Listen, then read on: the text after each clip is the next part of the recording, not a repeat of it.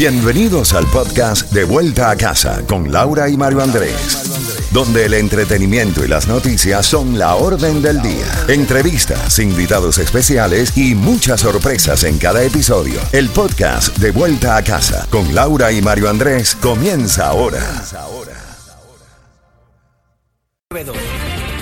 Z92, toda la música y todas las noticias a las en punto y a las y 30 de cada hora. Sabemos que estás esperando por esos boletos al concierto de Ricardo Arjona y sí los tenemos para ti y estaremos buscando la llamada ganadora en cuestión de unos minutos después de conversar con nuestro colega Luis Vega. Y la palabra que te va a hacer ganar boletos a este gran concierto de Ricardo Arjona es Mariposa, esa misma, Mariposa, facilito, porque esa es la próxima canción que te vamos a estar complaciendo en minutos. Mariposa traicionera con Manay Alejandro Fernández, bonita versión, les quedó preciosa. Bueno, South Beach Mario estará bajo restricciones temporales durante el fin de semana por el Memorial Day, ya este fin de semana, lunes. Las restricciones limitarán cómo se reúnen para divertirse las personas, qué vehículos motorizados pueden alquilar y dónde los pueden conducir. Las restricciones, llamadas medidas de gran impacto que anunció la administradora de la ciudad, Alina Horak entrarán en vigor el viernes, de viernes a lunes en el distrito de entretenimiento de South Beach en zonas aledañas como Ocean Drive, Collins Avenue, Washington Avenue, desde la calle 5 hasta la calle 16. La policía cerrará un carril en dirección este en el viaducto MacArthur para de este modo establecer un lector de placas de autos en la calle 5. El consumo de alcohol en propiedades de la playa continuará prohibido. A partir del jueves, el tráfico a través del Parque Flamingo Park o los barrios residentes estará prohibido, salvo para los residentes del área.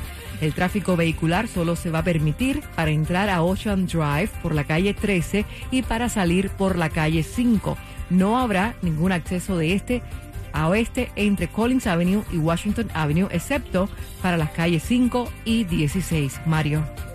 Laurita, mientras los legisladores y víctimas de la matanza de Parland del Marjorie Stoneman Douglas el día 14 de febrero del año 2018 piden que se hagan cambios, que hasta cuándo va a ser la lista de matanzas, siguen saliendo los nombres, las identidades de estas pequeñas víctimas, las historias de heroísmo de estas maestras que perdieron la vida tratando de proteger a sus niños, a sus alumnos. Se saben nuevos detalles de este desalmado de apellido Ramos que tenía 18 años y que compró estas dos armas de alto alcance y muchas municiones en el día de su cumpleaños. Lo hizo en dos fechas sin ninguna oposición, sin que le hicieran ningún chequeo de antecedentes penales, pero además de todo, para confirmar que tenía planificada esta matanza, pues compró un chaleco antibalas, lo mismo que hizo el desalmado del supermercado de Búfalo, que se compró todo un equipo y sobre todo un casco también blindado para evitar ser alcanzado por las balas cuando llegara la policía.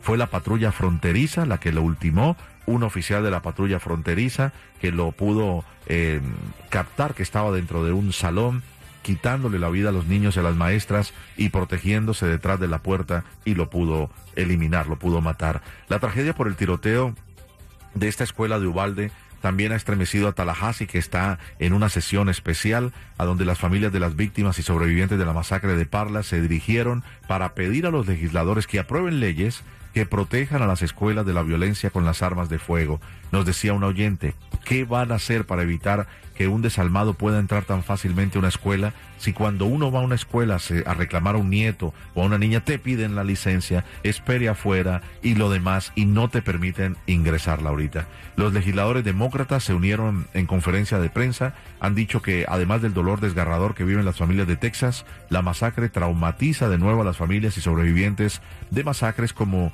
la de Marjorie Stoneman Douglas en Parkland y la del Club Pauls en Orlando que sucedió hace seis años atrás. Después de Parkland se han aprobado algunos cambios en las leyes. Por ejemplo, la edad para adquirir un arma de fuego de forma legal en la Florida pasó ya en la Florida de 18 a 21. Eso sí pasó en la Florida, Laurita. En el resto de la nación es casi imposible cambiarlo, sobre todo en estados eh, muy republicanos. Además aprobaron la ley Red Flag también conocida como la Orden de Proteger contra Riesgo, que permite quitarle temporalmente hasta por un año las armas a personas que muestren un comportamiento potencialmente violento. En la mayoría de los casos la orden tiene que venir desde una corte. Pero hasta allí van las cosas. ¿Qué opinan nuestros oyentes, Luisito, a la salida de las escuelas? Saludos, Laurita, Mauri Andrés, el van de Z92 en las calles con nuestros super oyentes eh, que hoy estamos con la comunidad, especialmente con padres y abuelos de niños en edad escolar que hoy reaccionan a lo sucedido ayer en la tragedia de Texas.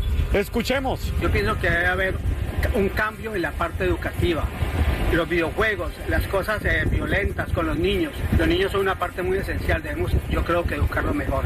Estamos fallando en la educación, una educación con moral, con respeto, con leyes que enseñan a los niños a respetar y a, y a respetar la vida de los demás y moralmente. Y también la parte espiritual para ellos, muy importante. Luisito, eso es un abuso, mi hermano, porque no los niños, tantos niños, eso no tienen por qué pagar. Está bien, estos son los resultados de la de las armas aquí regadas en este país. Y yo te digo a ti que es lamentable que tantos niños tengan que pagar. O sea, las consecuencias de los mayores, esa, ese abuso, eso, eso, es, eso es criminal. Bueno, yo primeramente como madre me pongo en el lugar de todos estos familiares, de padres, eh, abuelos.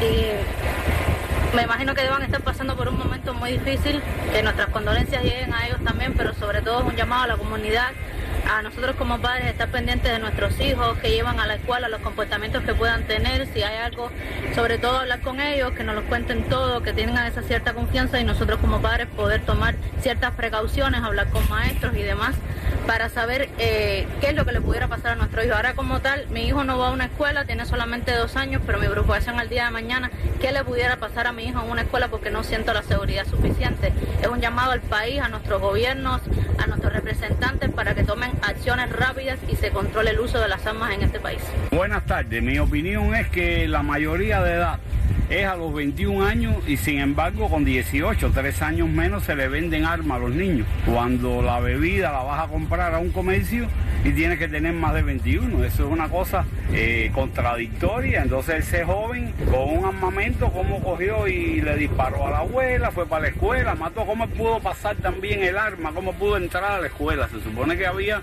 un security ahí que custodiara la puerta y la, la pistola la puerta era escondida, pero la malarca tiene que pasarla envuelta en algo, es decir, en forma de paquete y, ese security tenía que haber revisado qué es lo que tú ahí en el paquete, porque si no, no puede disparar realmente de verdad que eh, son crímenes imposibles de admitir. Para de vuelta a casa por Z92, la número uno en el sur de la Florida, Luisito Vega, paso contigo Laurita, Mario Andrés, que tengan una preciosa tarde y mucha precaución en las carreteras. Muchísimas gracias Luis, seguimos con la buena música de Z92, también esos boletos al concierto de Ricardo Arjona. Palabra clave, qué bonita canción esta, Mariposa Traicionera de Maná con Alejandro Fernández.